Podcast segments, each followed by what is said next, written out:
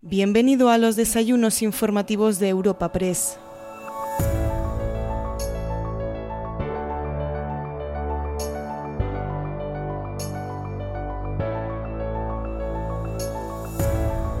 En esta ocasión te ofrecemos una nueva entrega de los desayunos informativos de Europa Press para disfrutar de un encuentro con el ministro de Política Territorial y Memoria Democrática, Ángel Víctor Torres.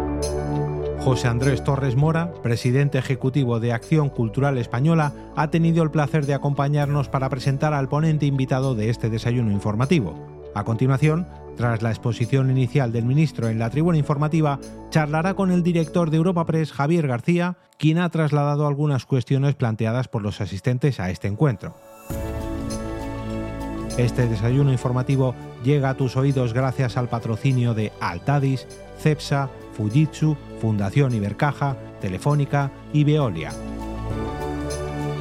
En primer lugar, escuchamos al presidente ejecutivo de Europa Press, Asís Martín de Caviedes, abriendo el encuentro y dando la bienvenida a todos los allí presentes. Bienvenidos todos y todas a los desayunos informativos de Europa Press que tenemos como protagonista hoy, como decía al comienzo, a nuestro ministro de Política Territorial y Memoria Democrática, a quien nuevamente agradezco. Querido ministro, créeme que me habría encantado ser yo quien te presentase, pero no va a ser así porque José Andrés Torres Mora será quien se ocupe de esta importante misión. Por favor, José Andrés, ocupa tú la tribuna. Vicepresidenta, ministros, autoridades, amigas y amigos, buenos días. Eh, yo solía empezar siempre mis intervenciones en el Congreso diciendo voy terminando. Pues voy terminando. La primera impresión que tuve del ministro Ángel Víctor Torres se remonta al año 2009, momento en el que se incorporó al Congreso de los Diputados, reemplazando al parlamentario canario, también ministro, Juan Fernando López Aguilar. Al integrarse en el Congreso, el grupo parlamentario asigna a los nuevos miembros a diversas comisiones, proceso que generalmente resulta de una negociación azarosa entre las preferencias del diputado y las necesidades del grupo. A Ángel Víctor lo destinaron a la Comisión de Cultura y a la de Educación. No escapó mal, teniendo en cuenta que es profesor de instituto y tiene vocación literaria que se ha materializado en la escritura de un par de libros de relatos, uno de ellos premiado, uno no, y en la empedernida lectura de otros muchos. Entonces yo era el portavoz del PSOE en la Comisión de Cultura. Y Ángel Víctor Torres, además de vocal, era secretario primero de la mesa. Y fue en la Comisión de Cultura donde trabamos conversaciones y amistad.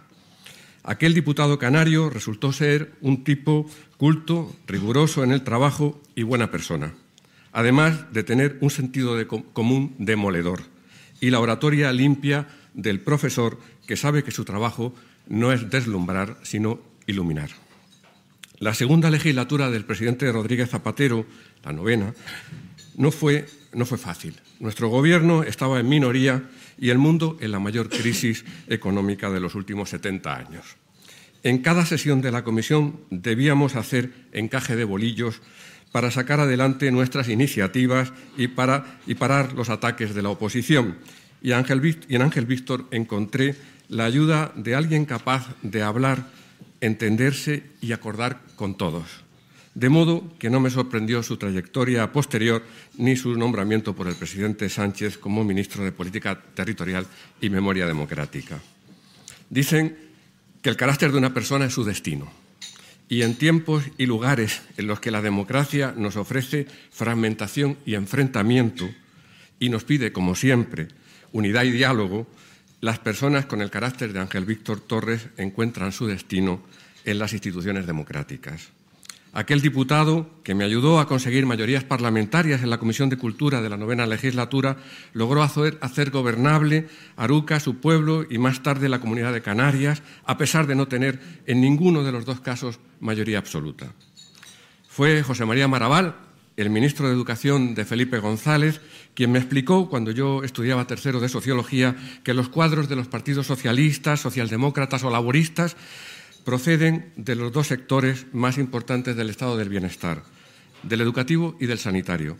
El ministro de Política Territorial y de memoria democrática procede, como he dicho antes, del mundo de la enseñanza. Se escribe con trazos gruesos y en general equivocados sobre la falta de preparación de los políticos y creo que en buena medida el error viene de confundir el criterio de selección a aplicar. Por ejemplo, a los empresarios los selecciona el mercado, no la meritocracia académica. Y eso todo el mundo lo entiende y lo acepta. Pues lo mismo ocurre con los políticos, solo que a los políticos los selecciona la democracia. Estoy seguro de que al ministro Torres Pérez no le estorban para nada en su quehacer político su licenciatura, ni su plaza de profesor de secundaria, ni los libros escritos y leídos. Él tiene todos los requisitos que suelen pedir los meritócratas a los políticos. Pero lo que lo convierte en un buen político son las pruebas democráticas por las que ha tenido que pasar desde liderar el PSOE de su pueblo en las elecciones municipales del 99 y conseguir acta de concejal, para después conseguir la alcaldía por dos veces y ser elegido vicepresidente del Cabildo y más tarde liderar el PSOE de, eh, de, su federación y conseguir la presidencia de la comunidad autónoma, en cada etapa ha superado el doble desafío democrático, el de ser elegido tanto internamente en su partido como por la sociedad. Con mi manía de sociólogo miré el barómetro preelectoral del CIS de las últimas elecciones autonómicas y pude comprobar que Ángel Víctor Torres, junto con Emiliano García Paje, fueron los presidentes autonómicos más valorados de todos los que se presentaron a las elecciones. Sus paisanos lo quieren porque en las muchas dificultades que afrontaron en las Canarias en la pasada legislatura, lo supieron cerca de ellos cada día. Ministro, decía Albert Camus que su generación aprendió en España que se puede tener razón y perder. Y la nuestra también, también lo aprendió en España, podríamos decir, aunque nunca vamos a dejar de luchar contra ese destino. Habrán visto que cuando Ángel Víctor Torres habla hay un timbre de sencillez y honestidad que invita a escucharlo. Me gustaría terminar esta presentación hablando precisamente de esto, de lo que significa. El PSOE es un partido, es es el partido sistémico de la democracia en España. Y el PSOE debe, su enorme fuerza tractora a que es una aleación de dos materiales que se pueden llamar de diversas maneras. Por ejemplo, el PSOE es el resultado del encuentro de la emigración con el exilio o de la unión de una clase obrera igualitaria con una clase media inspirada en los valores modernizadores de la institución libre de enseñanza. Siempre hablamos de que el socialismo español tiene un abuelo, Pablo Iglesias, pero lo cierto es que el socialismo español tiene, como todos nosotros, dos abuelos, y el otro es el canario Benito Pérez Galdós. Fue el encuentro de las demandas de justicia social del socialista Iglesias con las demandas de libertad del republicano Galdós la base del socialismo moderno, ese que no se sumó a la Tercera Internacional. Cada una de esas clases, la obrera igualitarista y la clase media reformista y modernizadora, tienen una agenda o un orden de preferencias en la agenda política. El reto del PSOE en cada generación es unir ambas agendas y hacerlas compatibles. En nuestra sociedad, como es explicable, la agenda de la clase media tiene más portavoces, también en la izquierda, también en la izquierda no socialista. Pero de vez en cuando se escucha clara la voz de esa otra parte de la sociedad que es la que sostiene lealmente al PSOE desde la transición y esa es la voz que yo escucho y reconozco cuando habla Ángel Víctor Torres. Muchas gracias.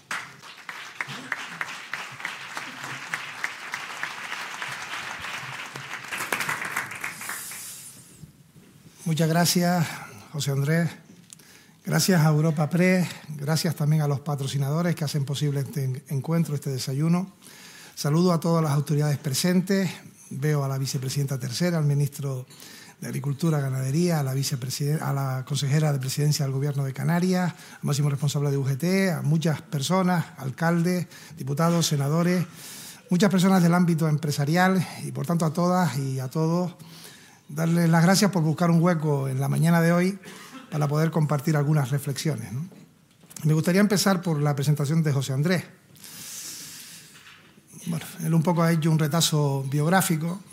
Yo, como he dicho en alguna ocasión, nadie nace siendo socialista, conservador o nacionalista, se va siendo uno así según lo que vive y las circunstancias. Y bueno, las mías fueron las que fueron. Yo era y soy hijo de un camarero que aún vive, 86 años, que nunca disfrutaba de él los sábados y los domingos porque se trabajaba.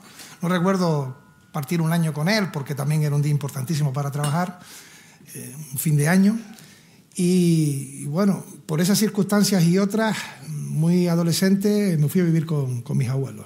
Y he dicho también públicamente que quien me marcó en lo que fue la trayectoria política y también las cuestiones ideológicas fue, fue mi abuelo. Mi abuelo fue un preso preso político, eh, fue apresado con todos sus hermanos en el año 36, hablaba poco de aquella época, con 13 años ya me fui a vivir con ellos. Y bueno, me enseñó muchísimas cosas, una, una que es muy eh, ejemplarizante quizás porque puede parecer una anécdota, pero refleja lo que él creía era la honestidad y la honradez, es que él se, se, dedicaba a trabajar el campo, ¿no? era medianero, tenía un terreno que era propiedad de, una persona de Las Palmas y, bueno, él trabajaba la tierra, el 50% era para él, el 50% para la persona propietaria, ¿no?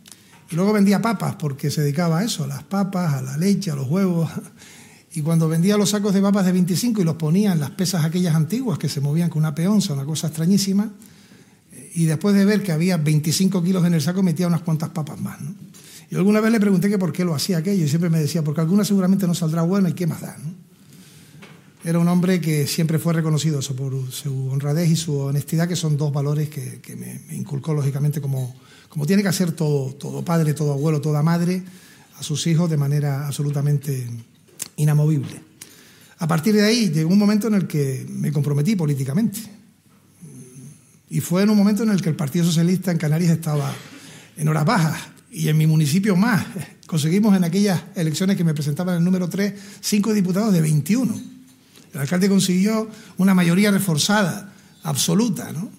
Fueron años complicados, pero luego a los cuatro años conseguimos la alcaldía, como decía también José Andrés, luego fui diputado, vicepresidente del Cabildo, presidente de Canarias y hoy ministro de Política Territorial. Cuando estoy en Madrid digo algo sobre Canarias y está aquí Nieves Lady, hay quienes a veces no lo entienden. Nosotros somos de una comunidad en la que jamás ha habido una mayoría absoluta. Nunca en el gobierno de Canarias ha habido una mayoría absoluta.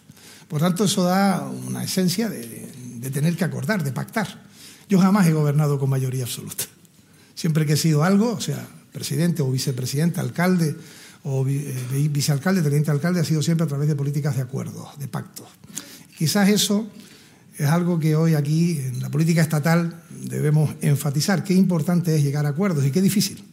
Qué difícil en este momento eh, polarizado de la política, en el que Estamos mm, respondiendo muchas veces a cuestiones que tienen que ver con eh, portadas mediáticas y qué distinto, José Andrés, el actual eh, Parlamento Español, el Congreso al que vivimos nosotros.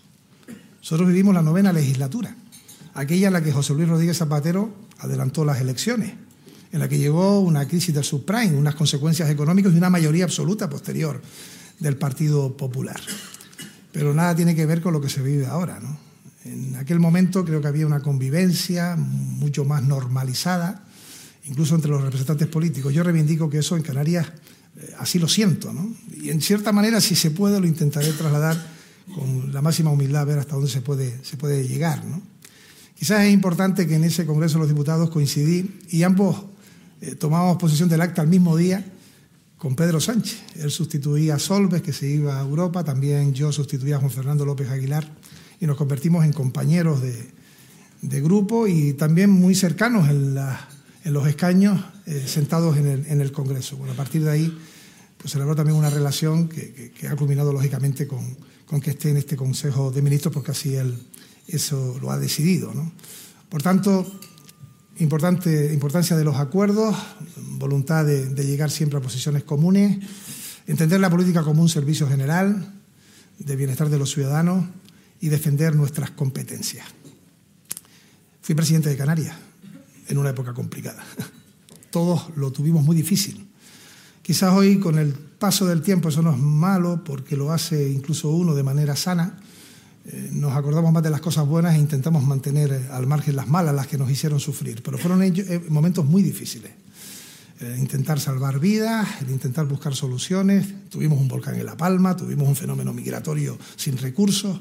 Fue una época muy complicada, así que está uno creo que curtido en también enfrentarse a momentos complicados en el futuro.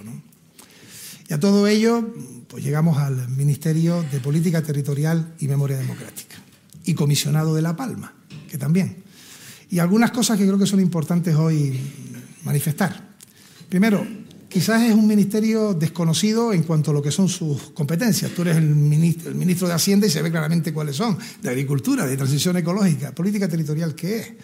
Una evolución de lo que era la relación con las administraciones públicas. Aquí veo a compañeros alcaldes y alcaldesas, eh, lo que son las corporaciones locales, y realiza una labor fundamentalmente de arbitraje. Hay dos, dos elementos que preside el ministro de Política Territorial, que son las comisiones mixtas y las bilaterales, y las explico brevemente. Las comisiones mixtas lo que hacen es sentarse con las comunidades para los traspasos y las bilaterales lo que hace es sentarse con las comunidades cuando hay problemas, divergencias. Y en un lado de la mesa está el ministerio pertinente cuando hay una divergencia, en el otro lado de la mesa está el gobierno autónomo respectivo y un poco el que coordina y hace el seguimiento de esos acuerdos es el Ministerio de Política Territorial. Y mire, le voy a dar un dato que enlaza con lo primero frente a todo lo que vemos de desencuentro, de imposibilidad de acuerdos, de virulencia en los planteamientos de los partidos políticos, en estos tres meses, y están aquí los compañeros del Ministerio de Política Territorial, hemos cerrado casi 30 acuerdos con las comunidades autónomas. 30. En apenas tres meses. Acuerdos como por ejemplo la ley de bienestar animal, interpuesto por dos comunidades autónomas que fue muy polémico en su momento y que hemos llegado a un acuerdo sin tener que acudir ninguna de las dos partes al Tribunal Constitucional. Acuerdos con la Comunidad de Madrid, con la de Andalucía, con la de Baleares, con la de Canarias, con comunidades donde hay otros colores políticos que cuando nos sentamos en una mesa para intentar ponernos de acuerdo por el bien general se consiguen llegar a acuerdos. Quizás, y tendremos que hacer una autocrítica, no se refleje en la sociedad la importancia de esos acuerdos, porque creo que ganamos todos. Por supuesto, todos los que se sientan a acordarlo, ¿no? Quizás tiene más espacio, y repito, debemos hacer autocrítica nosotros, otras cuestiones que es lo que son los propios acuerdos. Y por ejemplo, ayer, y después de una comisión, una ponencia última, hemos llegado a un acuerdo con el gobierno vasco para tres traspasos, que la firmará la comisión mixta a los próximos días, simplemente está ya a falta de poner la fecha, que tienen que ver con la autonomía personal, con transporte y con la habilitación de títulos, y que es un paso más en lo que dice la Constitución y los estatutos de autonomía. Porque más autonomía no es menos Estado, porque Estado somos todos, gobierno central, autonomías y corporaciones locales. Y más autonomía no es menos país, ni es menos España, porque es lo que dice la propia Constitución, que lógicamente está emanada y está coordinada con todos los estatutos de autonomía. Y creo que eso es un paso positivo, muy positivo. Por supuesto, tendremos otras bilaterales con otras comunidades para intentar solventar dificultades y más traspasos en aquellas cuestiones que así se vea, porque es lo que se ha hecho en la política de los últimos 45 años. Fortalecer el Estado de las autonomías, fortaleciendo el concepto de Estado.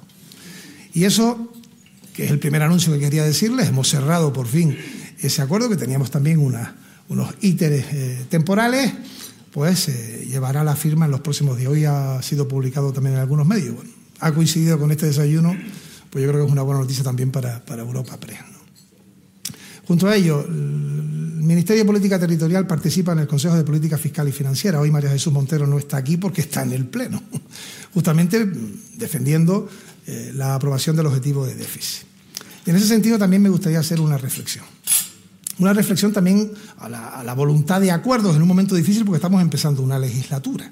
Una legislatura que también nace de una investidura fallida del Partido Popular y una eh, segunda investidura exitosa. Y por tanto, todavía estamos con una sensación tierna de lo que ha sido el comienzo de una legislatura que estoy convencido que irá normalizándose en muchísimas cuestiones una vez que caminen la aprobación de los presupuestos y otras cuestiones diversas. Bueno, pues en el Consejo de Política Fiscal y Financiera, que participa el Ministerio de Política Territorial, el último acuerdo fue que las corporaciones locales eh, aumentan en un 15% las entregas a cuenta y los fondos que vienen del Estado, financiación autonómica, y un 22% las comunidades autónomas. Llevamos un objetivo de eh, déficit que era del 0,1, que era mucho mayor que lo que algunas comunidades habían aprobado en sus presupuestos y sin embargo eh, hubo comunidades que votaron en contra. Yo no lo entiendo. Hoy vamos a tener una aprobación en el Congreso, se supone que irá al Senado. Tampoco entenderé un veto a esa aprobación. ¿Por qué? Y también lanzo este mensaje a las responsabilidades que están aquí, responsables que están aquí de corporaciones locales y comunidades autónomas, porque si decae la propuesta presupuestaria del Gobierno para el año 2024, nos iremos a una peor. Y es un poco mm, extraño que uno pueda explicar que con su voto en contra va a tener que reformar sus presupuestos a la baja restando restando gastos. ¿no? Por tanto, también desde aquí un planteamiento de responsabilidad para que ese objetivo de déficit y, lógicamente, las cuentas del año 24 caminen porque, repito, son mejores que las que propusimos en el 23 y en los años anteriores. Llevan más ingresos que nunca para las corporaciones locales y para los, las comunidades autónomas y, por tanto, como digo, es inexplicable.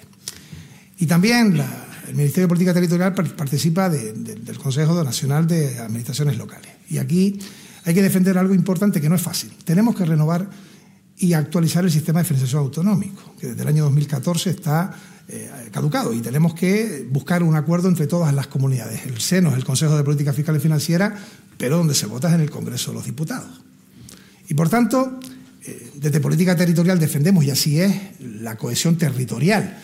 Y eso significa que cuando se apruebe un nuevo sistema de definición autonómica tendremos que tener en cuenta parámetros diversos. ¿Cuáles son estos, los que pactemos y cuáles pueden ser? Hay quienes dicen que tienen que ser lo que se aporta a una comunidad, al conjunto de la caja del Estado.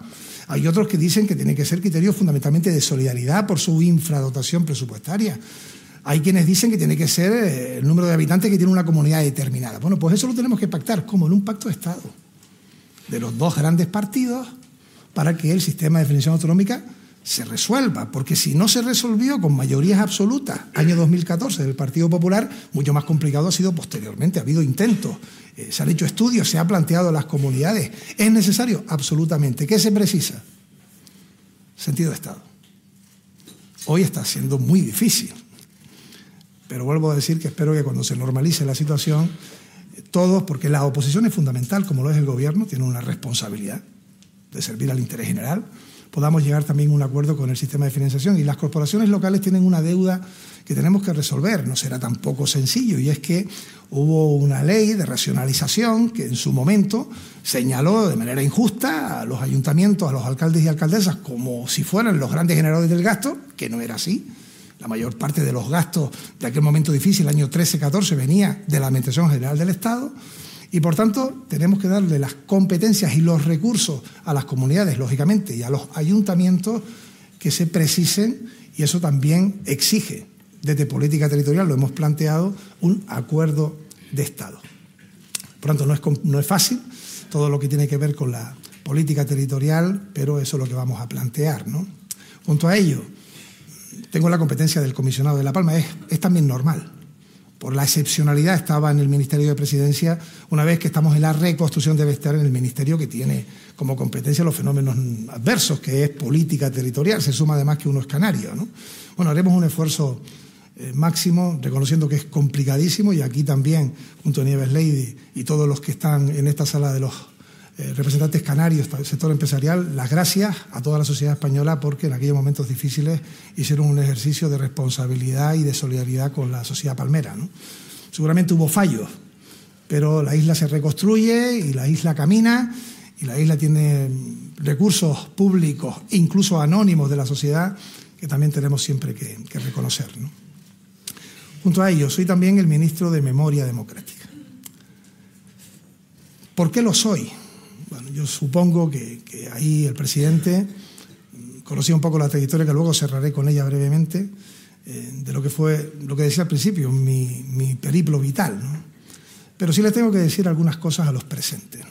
Eh, recientemente he estado en Cantabria y en otros lugares y me preguntaban por derogación de la ley de memoria democrática por parte de comunidades autónomas, y yo no lo, no lo entiendo.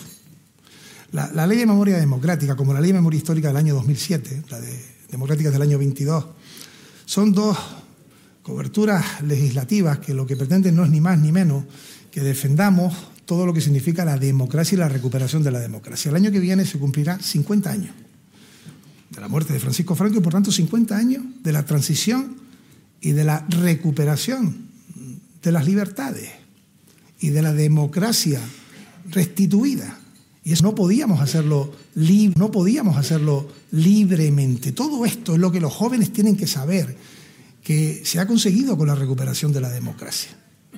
Que pueden querer a quien quieran, que hay que trabajar por la igualdad entre hombres y mujeres, que tenemos trecho por avanzar, que se puede opinar como se quiera, leer lo que se quiera.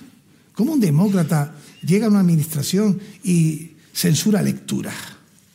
Es un mecanismo absolutamente antidemocrático, que va incluso en contra de lo que es el crecimiento personal de las personas.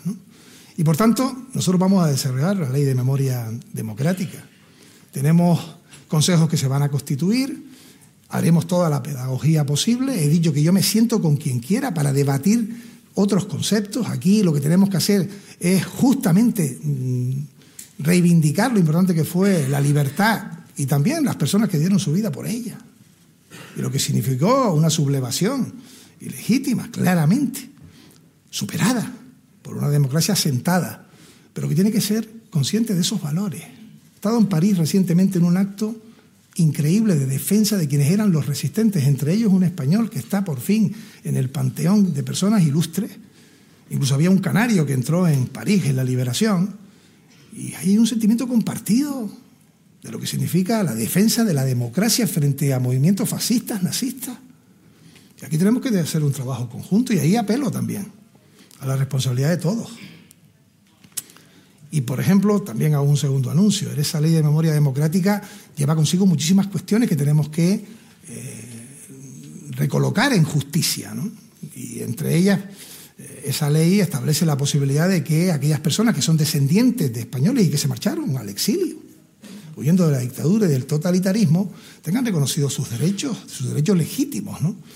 Y por tanto, esa nacionalidad que podían esos descendientes acogerse tenía un plazo hasta finales del año 2024. Están los trámites administrativos, están siendo no fáciles en el sentido de que es un proceso complejo lo administrativo y como lo plantea la propia ley, que es una disposición octava, pues daremos un año más de prórroga hasta finales del año 25 para que estos procesos se puedan hacer en los que son los descendientes de españoles que abandonaron nuestro país en los años de la dictadura.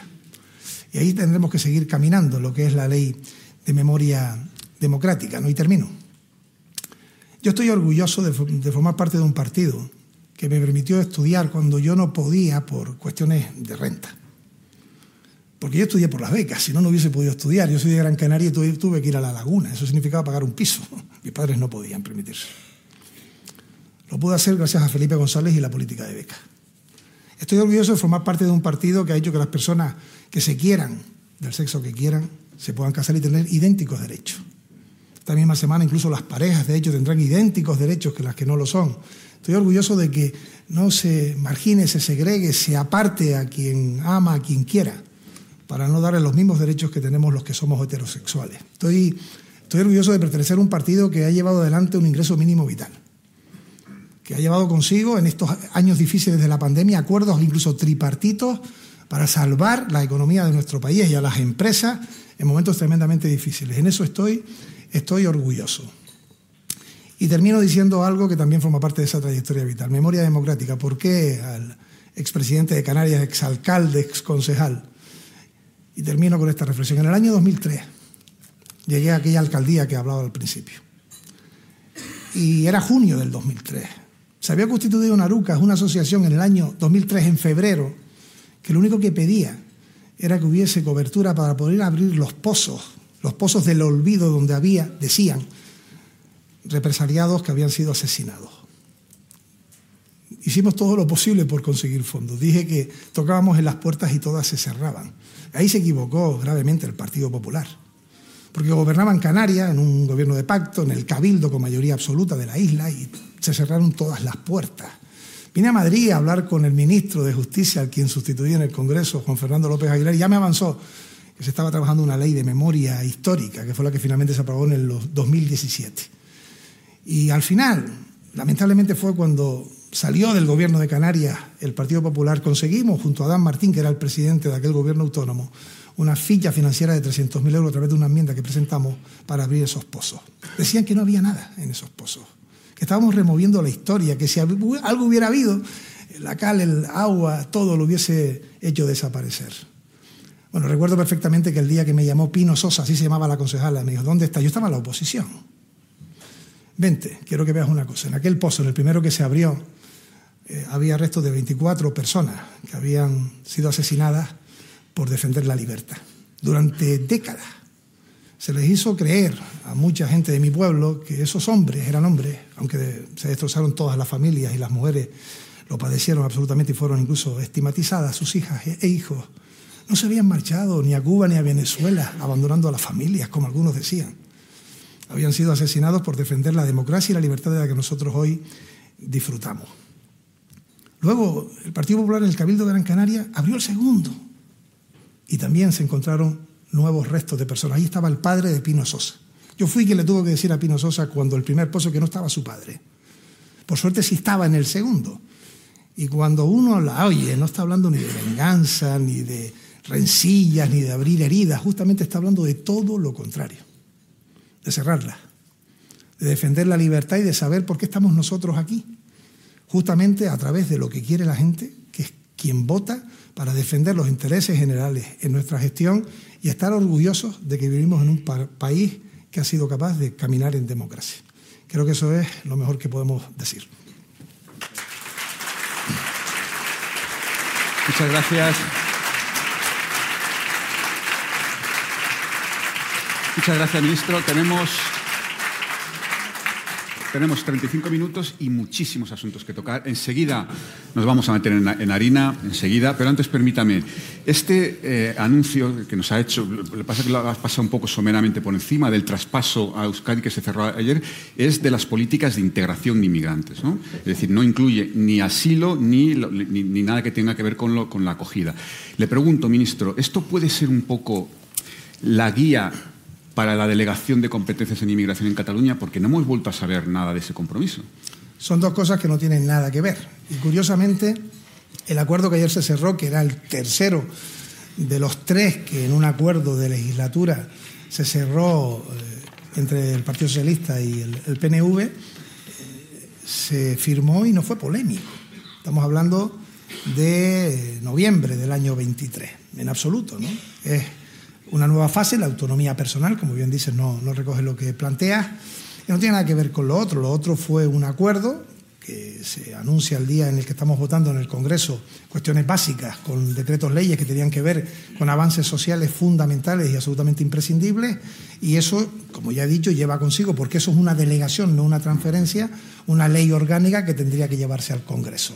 En este caso es un acuerdo que se ha podido cerrar, creo que es beneficioso para las dos partes y bueno, la próxima semana se firmará. Pero en, esa ley orgánica para la delegación de competencias de Cataluña se incluirá todo, el, mm, o sea, toda la delegación de todas las competencias. Mm, es muy difícil porque, entre otras cosas, no se pueden delegar las fronteras, por ejemplo. Pero es que es tan fácil la respuesta. Pues se tendrá que poner lo que salga. Vamos a ver.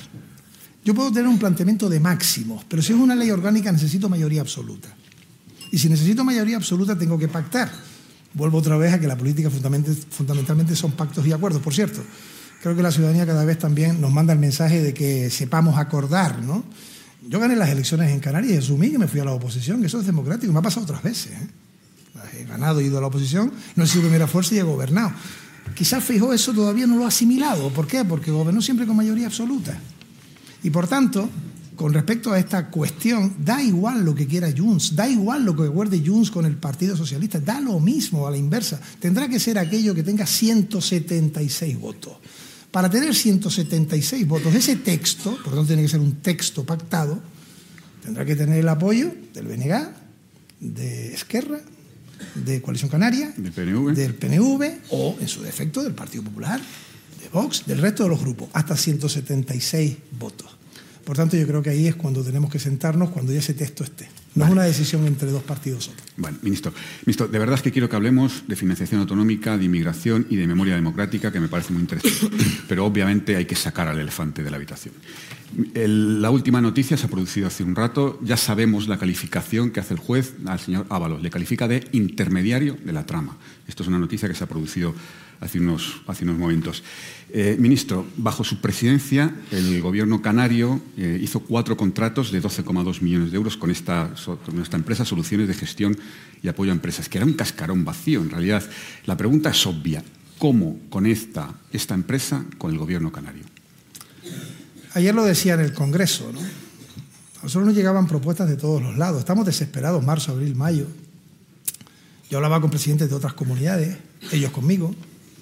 Hablábamos con empresarios, aquí hay muchos presentes que, por cierto, echaron una mano magnífica, buscando contactos, intentando traer material de China. Recuerden que hubo aviones que nunca llegaron, que nunca llegaron. Es decir, estábamos en una especie de, de casa absoluta ante una desesperación porque se nos estaban muriendo todos los días centenares y centenares de personas. Este caso concreto, la empresa hace una oferta al director del Servicio Canario de la Salud, empresa que ya estaba trabajando con el Ministerio de Transporte y como decía ayer, esa propuesta y todas, todas, se envían luego a los servicios técnicos que validan el material, que ofertan si cabe, si no cabe, había un parámetro ahí con normas eh, determinadas y si así ocurría se terminaba contratando. Y nada más, lo que cumplía se pagaba, lo que no, no se pagaba. En el caso de Canarias, además, se pagó a posteriori, pero había empresas que exigían el, paso, el pago por adelantado. Ese expediente, junto a los demás, fue a la audiencia de cuentas, pero también se elevó ese informe de la audiencia de cuentas al Tribunal de Cuentas, que no detectó absolutamente nada. Y el material, repito, llegó, por cierto. Ahí están los precios mucho más baratos, 2,5, que otras comunidades que lo compraban a 10 euros. Pero también ha dicho el Supremo en aquel momento meterse cuánto se pagaba por las mascarillas, porque tú tenías que conseguir.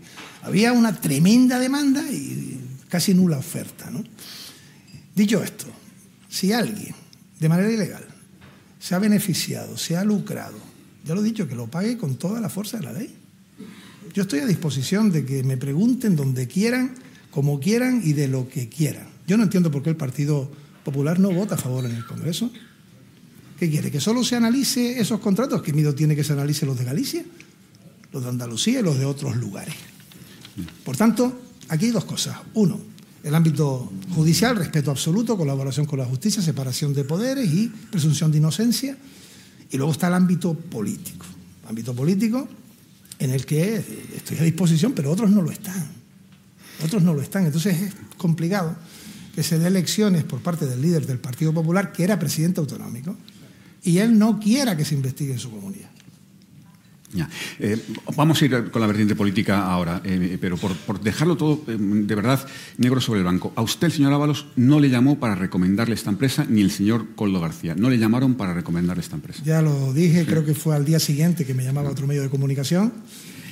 Repito, a mí me llegaban propuestas de, de compañeros del Parlamento Canario de políticos, de alcaldes. Hay aquí algunos alcaldes que nos ayudábamos todos, era por ayudar, para ayudarnos. Yo lo agradezco. Ahora bien, una vez que llegaba esa propuesta, si dos años o tres años después se ve que alguien se ha corrompido, lo decía ayer, a quien hay que señalar y contra el que hay que ir es con quien se haya corrompido. O sea, si esa propuesta llegaba de una empresa, tú la trasladabas, se compraba el material y llegaba, el trabajo se hizo si ahora se descubre que ha habido eh, actuaciones ilícitas, que pongamos en la mesa quiénes son las que los han cometido. Ah, eso es evidente. Hay una eh, investigación desde junio de la Fiscalía Europea sobre este eh, asunto. ¿Le preocupa? En absoluto. Ya repito que el informe, de, por ejemplo, de Canarias, que no lo veo que se publique, se elevó al Tribunal de Cuentas. ¿no? Y se elevó también a la Unión Europea. ¿no?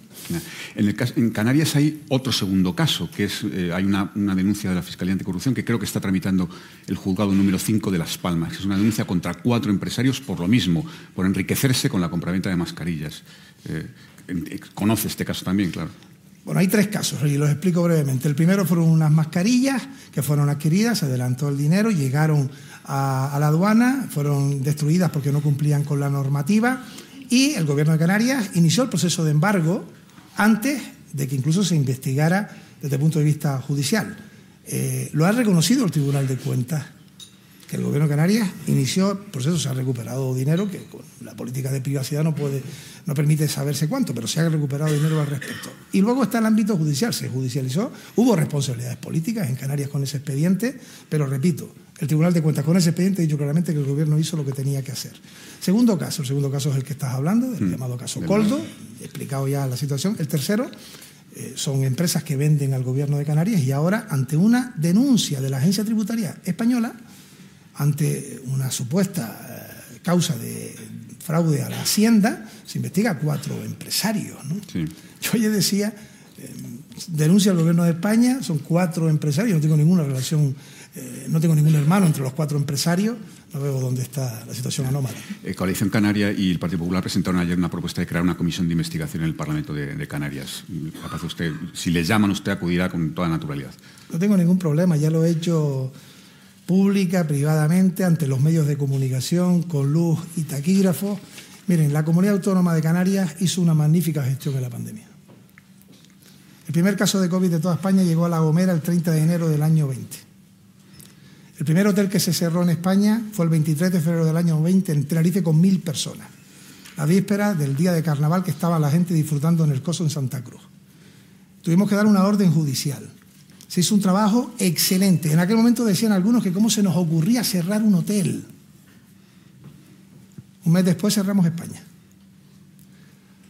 Hicimos un trabajo difícil, como todas las comunidades. Canarias es la comunidad con menos habitantes fallecidos en cuota de habitantes de todo el país. No la que menos, por tres veces menos que las demás comunidades.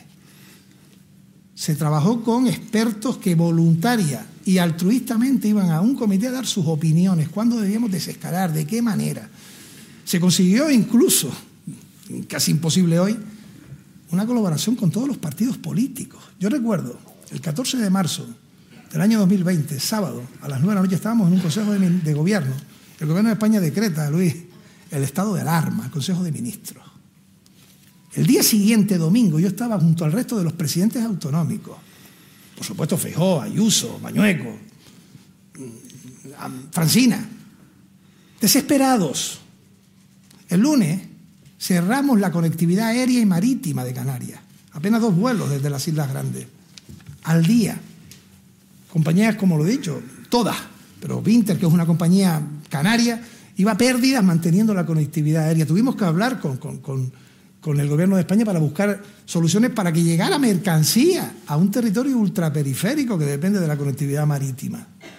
Y por tanto la gestión está ahí para siempre. Tres años después parece que hay gente que se ha lucrado utilizando la desgracia y el dolor que tuvimos todos que ni dormíamos para sacar adelante a la gente. Nosotros no tuvimos confinamiento. Yo llegaba a las 8 de la mañana a presidencia y me iba a las 11 de la noche. Yo a decirle al vicepresidente del gobierno que me veía más a mí que a su mujer. Y eso era verdad. Y por tanto, políticamente, la mejor gestión que pudimos hacer. Errores seguros. Y el que se haya beneficiado ilegalmente, repito, será una decepción absoluta y que caiga todo el peso de la ley. Diciendo esto, el que quiera hacer ruido, tirar del ventilador por interés partidario, eh, decir cosas que no son verdad, tener uno que salir porque son mentiras, porque son medias verdades, también lo tengo que denunciar. Porque ¿qué pasará con todos los ríos de tinta que ahora estamos recibiendo cuando todo quede en nada? Si queda en nada. Vale, ministro, por ir cerrando este asunto de verdad, pero hay otra clave que es la componente más política y tengo que preguntarle qué le ha parecido la reacción del señor Ábalos desobedeciendo una orden directa de su partido y yéndose al grupo mixto. El Partido Socialista Obrero Español, indiscutible, es el partido más demócrata que existe en nuestro país. ¿Por qué? Nosotros decidimos con nuestro voto individual quién es nuestro secretario general federal. Los territorios deciden a los delegados que son los que luego, con su voto, deciden quiénes forman parte de la Comisión Ejecutiva Federal. Tenemos un órgano de control de la Comisión Ejecutiva Federal que es el Comité Federal. Y por tanto, siendo el partido más demócrata, indudablemente, si el partido decide, plantea a cualquier compañero que tenemos que dejar nuestras responsabilidades, siendo el partido más demócrata, lógicamente hay que hacerlo. Yo, lógicamente, hubiese asumido y aceptado esa decisión, yo puedo entender el aspecto personal, sé que no se está pasando bien por muchos compañeros, pero Ábalo fue secretario de organización, sabe perfectamente cómo es nuestra organización, repito, la más democrática de todas, y formamos parte de una organización que cuando se toman esas decisiones, repito, eh, hay que aceptarla. Estos días estamos leyendo mucho la palabra desgarro, desgarro en el, en el PSOE, porque es verdad que Ábalos no era un militante más. ¿Se ha producido ese desgarro en el PSOE y en el grupo socialista? bueno, no sé si la palabra es desgarro, dolor, lógicamente es un compañero mm, que ha tenido una larguísima trayectoria, tanto en el Congreso como en la propia organización, Eh, pero eh, cuando se toma una decisión se, toma y se asumen sus consecuencias. Y por tanto yo sí creo con absoluta eh, claridad que, Pedro Sánchez tiene una hoja de servicios absolutamente impoluta y es muy exigente. Lo que no es el Partido Popular. Yo creo que ayer era evidente cuando él afirmaba con rotundidad que venir del Partido Popular a hablar de casos de corrupción. Mm, por tanto, una decisión unánime de la Ejecutiva y por tanto yo me hubiese ido. Bueno, ministro, despejado este asunto, vamos a ir a temas relacionados con su ministerio y hay uno que me interesa mucho que es la, migración. Usted es presidente de la Comisión Interministerial de Migraciones. La pregunta es cuándo se va a volver a reunir y sobre todo cómo está el asunto de la ubicación de menores de, Canarias, que creo que son 300, 300 chavales. No, en, no, en Canarias tenemos cerca de, de 6.000. No, digo los que hay que reubicar hay dos acuerdos de sectorial. Vamos a ver. Eh, el, fenómeno migratorio es cíclico. En el año 2006 tuvimos un fenómeno que afectó fundamentalmente a Canarias. En el año 2018 la mayor afección fue Andalucía, Ceuta y Melilla. Y por tanto, el que crea que, se puede acabar con la inmigración, la historia le dice que, se equivoca. ¿no? ¿Qué ha ocurrido? Los menores son competencia de las comunidades autónomas. Claro, pero está hecho para una situación determinada de menores que allí nacen, que allí viven, no los que llegan lógicamente en pateras o cayucos. Con el gobierno de Pedro Sánchez se dieron dos pasos que nunca antes se dieron. Y fue que una conferencia sectorial, en la legislatura anterior, hizo que, con una ficha financiera, las comunidades que acogían a los menores que llegaran, en este caso a Canarias, tuviesen la guarda, tutela y custodia de los menores. Eso nunca se consiguió antes. Además había ficha financiera, en el año 23 había 50 millones para menores en Canarias, los hubo también en el año 22, es decir, una aportación económica. ¿Qué falla? Lo que falla es que Vox no quiere inmigrantes en sus territorios. Lo que falla es que hay presidentas como la de la Comunidad de Madrid que dice que le mandamos inmigrantes de noche. Lo que falla es que eh, cuando se plantea una distribución se habla de 300 cuando hay 5.000. Lo que falla es que no se coloca en la realidad de los territorios frontera quienes no lo son, por parte de cuestiones que quedan muy bien diciendo eh, quiero aceptarlos y luego en, la práctica no te firmo más que, yo lo he puesto el ejemplo, Asturias, no sé si tiene un millón de habitantes, no sé si llega, recibe muchos más menores inmigrantes de Canarias que Madrid, con millones y millones de personas. ¿no? Y, por tanto, ¿qué hay que hacer? Lo que hay que hacer es buscar un mecanismo eh, legislativo. Hemos dado dos grandes pasos. En el Congreso y en el Senado se han aprobado iniciativas con todos los partidos, menos Vox, para que esa redistribución se dé. Y ahora vamos a ir ya a la realidad. ¿La realidad cuál es? Que se manifiesten los partidos políticos. También aquí el Partido Popular tiene que ser claro. Tiene que decir sí. Tiene que decir sí a que haya una modificación legislativa para que cuando hay un repunte de, llegada de, menores inmigrantes se arbitre un mecanismo de Estado en el que haya una redistribución de esos menores. Porque, y termino con esto, ponemos mucho la fijación, y, les pido que hagan la reflexión, ponemos mucho la, fijación los problemas que tienen las comunidades autónomas cuando llegan menores inmigrantes, pero no estamos pensando en los menores. O sea, los menores, que es una población vulnerable, que tienen sus específicos derechos, no pueden llegar 5.000 a una comunidad y quedarse allí. Porque no pueden salir, no pueden estar hacinados, tienen que tener una formación, tienen que ser integrados, tienen que tener unos principios básicos fundamentales que tiene que hacer que, lógicamente, ninguna comunidad, Ceuta, Melilla, Canarias, pequeños territorios, territorios insulares, incluso Andalucía, en su momento se hizo con Andalucía en el año 18 un real decreto, y luego no funcionó porque las comunidades miraban por otro lado. Se eh, consolida en el Congreso y en el Senado, pero ahí, repito, es fundamental que el Partido Popular diga sí, lo sabremos. Pero esta Comisión Interministerial de Migraciones, ¿tiene ya fecha para la próxima reunión o todavía no? Bueno, nosotros hemos hecho una primera, incluso adelantándonos a los plazos, teníamos un mes para conformarlo, lo hicimos en 15 días, hemos dado pasos, ya se están destruyendo los cayucos que llegan a la comunidad autónoma de Canarias, se ha reforzado el personal por parte de Interior, por parte también de todos los de, inclusión, de, infancia y menores, y eh, en estos momentos estamos ya culminando un trabajo jurídico complejo, complejo, porque es que nunca hasta ahora se ha modificado una ley del menor, una ley de extranjería, es una ley de comunidades autónomas, por lo tanto debemos hacerlo en acuerdo con ellas eh, y estamos ya en la fase final. Por tanto, la, convocatoria será inminente y los pasos a dar también van, a ser muy pronto. No estamos haciéndolo lo más rápido posible. Ministro, financiación autonómica. Ha dicho usted que espera que se produzca un pacto, llevamos 10 años con el sistema eh, actual, que, se produzca un pacto de Estado y ha dicho cuando se normalice la situación. Madre mía, ¿cuándo se va a normalizar la situación? ¿Es posible que se normalice alguna vez? Bueno, cuando se asuma que hay un gobierno que tiene sus apoyos y en tanto en cuanto los tiene seguirá caminando y una oposición que está en la oposición. Pero usted que, que eso no se ha dado hasta ahora en el segundo caso. Hay quien está en la oposición y no lo asume. ¿no? Yo creo que la aprobación de los presupuestos va a ser un hito fundamental. Paréntesis, ¿se van a aprobar los presupuestos? Esa es nuestra voluntad. En abril va a ser difícil. Es, eh, bueno, eh, hoy se está votando el objetivo de déficit. Todos esos retrasos vienen producidos por el veto y el voto contrario del Partido Popular. Tampoco se puede decir, no es que el gobierno es incapaz de sacar los presupuestos y tú los vetas en el Senado. El gobierno va a sacar esos presupuestos y yo sí creo que se normalizará. Una vez que, salgan los presupuestos, ¿se comenzarán las negociaciones para la reforma de la financiación autonómica? No, ya se han dado. Y también en eso quiero ser claro. El sistema de financiación autonómica compete a los ingresos que se producen por la Administración General del Estado y también de las comunidades autónomas. Hay comunidades autónomas que le dicen al gobierno de España, oiga, tenemos que tener más fondos. Y luego hacen política autonómica eh, ingresando menos porque retiran el impuesto de sucesiones o donaciones.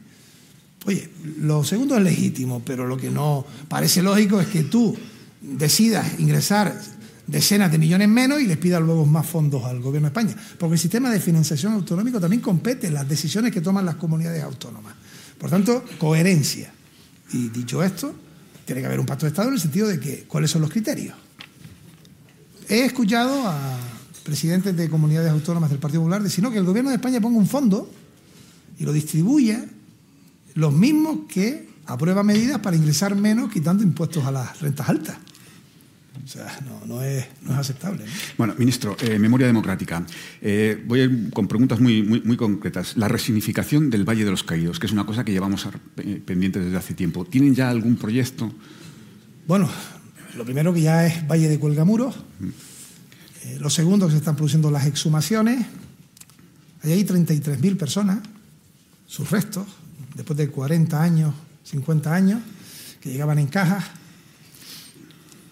cajas compartidas si venían de un bando, cajas individuales si venían del otro, y eso es lo que tiene que saber también la sociedad.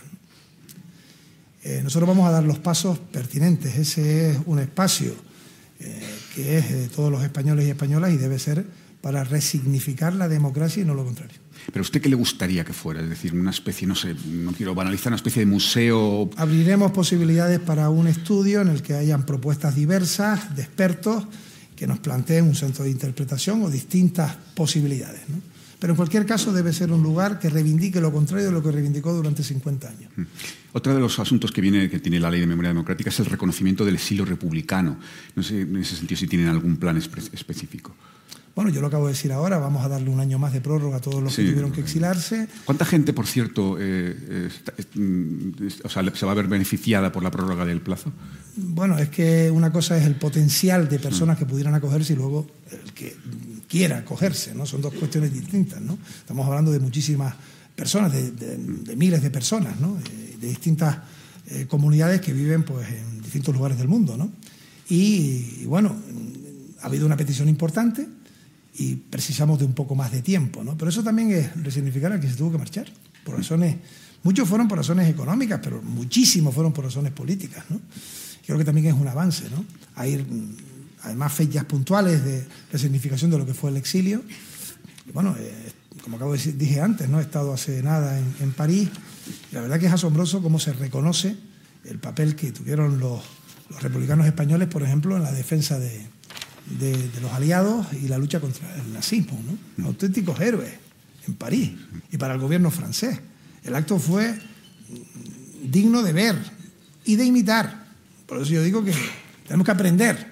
El que aprende nunca comete ninguna eh, insignificancia, al contrario, el que, el que cree que se lo sabe todo es el que es un imbécil, no el que quiere aprender. Y tenemos que aprender. Y aprender significa defender los valores de lo que es un pueblo libre, democrático, que, que es fraterno, que, además sabe hacer las cosas. ¿no? Otro asunto del que se habla mucho es de la posibilidad de sumar los restos del general Sanjurjo que están en el Alcázar, del general Sanjurjo y de Milán del Bosque, que están en el Alcázar de Toledo. ¿Eso hay algún avance? ¿Se va a producir esa sumación? Bueno, hay pasos que tenemos que dar paulatinos. Hay otras cuestiones que también se nos plantean en otros lugares de España, que tienen que ver con algunas calles que no se quieren retirar, con eh, enterramientos que están en espacios eh, que no son los propios, porque las personas que, que, ahí están enterradas fueron en algunos casos demostrados genocidas claramente, ¿no? El Queipo por ejemplo, está demostrado que fue un genocida absoluto y eh, tenemos que dar paso. Pero la ley, siendo una ley, la ley es una una ley, de ámbito estatal, que luego están las leyes de carácter autonómico, pero no está, ni nació. Lo ideal es que hubiera sido una ley de consenso máximo Hubo quien se abstuvo porque quería más y hubo quien votó en contra porque quiere otra etapa. Esa es la realidad. Y por tanto es una ley de convencimiento más que de imposición. Y luego tenemos algunas dificultades. Pongo un ejemplo claro. Exhumaciones del Valle de Cuelgamuro una denuncia de una señora con respecto a que vamos a tocar los restos de su abuela y tal, cautelarísimas del juez, nosotros tenemos que presentar un recurso y decimos, oye, es que las exhumaciones no tienen nada que ver, es en otro lado, la señora está en tal otro sitio, al final nos han dado la razón, incluso el fiscal pide una multa, ¿no? No es ese el camino. Creo que no es ese el camino, eh, en Cantabria, ¿qué sentido tiene derogar, o en Aragón, perdón, derogar las leyes? Eh, mejoremoslas los nuevos gobiernos, pero derogar una ley de memoria democrática. Quédense solo con la denominación de la ley. El contenido, oye, la pueden mejorar. Es una ley que aprobó en su momento la Comunidad de Aragón y que hay un nuevo gobierno. Sentémonos, ¿qué queremos mejorar en la memoria democrática? ¿no? Lamentablemente hay quien la quiere, la quiere retirar y poner pega. Y yo voy a lo básico porque a veces las cosas complicadas se solventan con lo más fácil, lo más básico. O se está con los vestigios del franquismo o no se está. Una de las claves de la Ley de Memoria Democrática, ministro, es la posibilidad de, ilegalizar la Fundación Francisco Franco, que también mm, venimos hablando de ello hace mucho tiempo. ¿Se van a dar pasos en esta dirección? Creo que es cierta, una cierta complejidad porque habría que reformar la ley de asociaciones, ¿no? Pues habrá que hacerse lo que se tenga que hacer, pero es indudablemente que no cabe una fundación de alguien que fue un dictador mostrado, demostrado y claro, ¿no? Y que practicó durante décadas una política de exterminio de la libertad de las personas y cuestiones de más gravedad, ¿no? Por tanto, no cabe una fundación a un dictador. Pero nos puede dar, eh, nos puede precisar qué pasos va a dar el gobierno para instar la ilegalización de la Fundación Francisco Franco. Bueno, tenemos ahora mismo que aprobar tres comisiones, hay que aprobar también un decreto en Consejo de Ministros, este que le habla, que es una prórroga también imprescindible. En el Valle de Cuelgamuros es una situación de personas que no pueden estar ahí, porque hay que eh, entregarlo para lo que es eh, la sociedad española y lo mismo con respecto a los pasos de fundaciones, entidades o asociaciones que tengan entre sus fines la defensa de vestigios del franquismo o de representantes del franquismo. Según sus planes, mm, si todo se cumple tal como usted le gustaría, ¿cuándo podría estar ilegalizada esa fundación? Bueno, la ley es del año 22. En el año 23 tuvimos, o sea, lleva un recorrido, pero hay que recordar que en el año 23 tuvimos elecciones autonómicas, elecciones generales, investidura 1, investidura 2, fue un año mm, de no normalidad, con lo cual el gran impulso se está produciendo en el año 24. ¿no? Yo no le puedo dar una fecha de cuándo se va a producir. Lo que sí me gustaría es que tuviésemos el apoyo de la sociedad española. O que alguien me diga por qué hay que mantener una fundación a Francisco Franco. Eso es lo que me gustaría saber. Bueno, ministro, vamos a terminar, pero sí que tengo que preguntarle, que estamos tan entretenidos desde hace una semana con Coldo y con el señor Ábalos, que nos hemos despistado y no hemos hablado de la amnistía. Damos por hecho, usted da por hecho, todos damos por hecho que la semana que viene se aprobará en la Comisión de Justicia, ¿no? Y cuando pase este caso, este caso habrá otro, ¿no? También la sociedad nos mira al respecto, ¿eh? y, se, y se queda se queda convulsionada, ¿no? Porque no termina de entender cómo se pasa de la noche a la mañana de, una actitud política de la oposición virulenta a una distinta, ¿no? Y luego inventar una tercera, ¿no? Es que el objetivo es otro, el objetivo no es los casos en sí, es desgastar al gobierno, es ver si cae, es intentar salpicar a todo el mundo, es crear dudas. Eh, bueno, pues ahí estaremos resistentes ante todo ello, defendiendo el bien común y la, y la gestión al respecto, ¿no? Y sobre la amnistía, está aquí Fernando Martínez, me decía el otro día, seguro que no se va a molestar el secretario de Estado de Memoria Democrática, si en el año 77 hubo una ley de amnistía. concreta como la de ahora. En el año 78, tras referéndum, aprobamos la Constitución y no derogó la ley de amnistía. Estos que dicen que en la Constitución no cabe la amnistía, si no cupiera, se hubiese derogado. Y ahora tenemos una ley de amnistía, que será constitucional, porque ya la Constitución lo permite, que se acabará un proceso que no ha sido fácil, no ha sido fácil, en, pocas semanas. En la que, por cierto, el Partido Popular también se abrió la posibilidad. O sea, aquel sábado famoso en el que vimos que el señor X eh, o los señores que se sentaron con 16 medios de comunicación, que los que se sentaron saben quién era, el señor que hablaba en nombre del Partido Popular, y que para la reconciliación cabría según qué condiciones, y hay, pues estaban diciendo que sí a la amnistía, sí a los indultos, ¿no?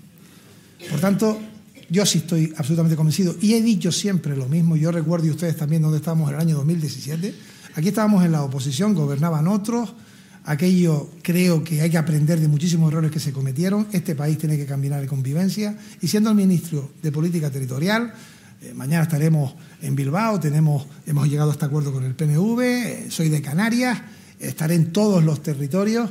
Hay que entender que la España del siglo XXI es la que es. Más autonomía es más Estado.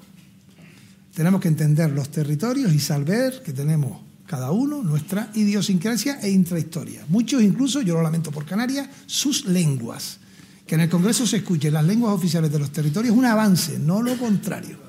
Eso no quita que seamos España. ¿no?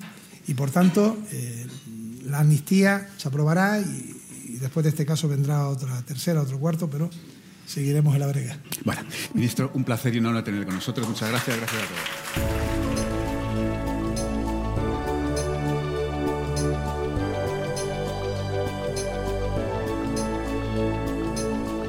Despedimos esta entrega de los desayunos informativos de Europa Press invitando a todos nuestros oyentes a descubrir el resto de episodios de este programa, así como los distintos podcasts de nuestra red a través de europapress.es barra podcast. Recuerda que puedes encontrar todos ellos en las principales plataformas de podcasting.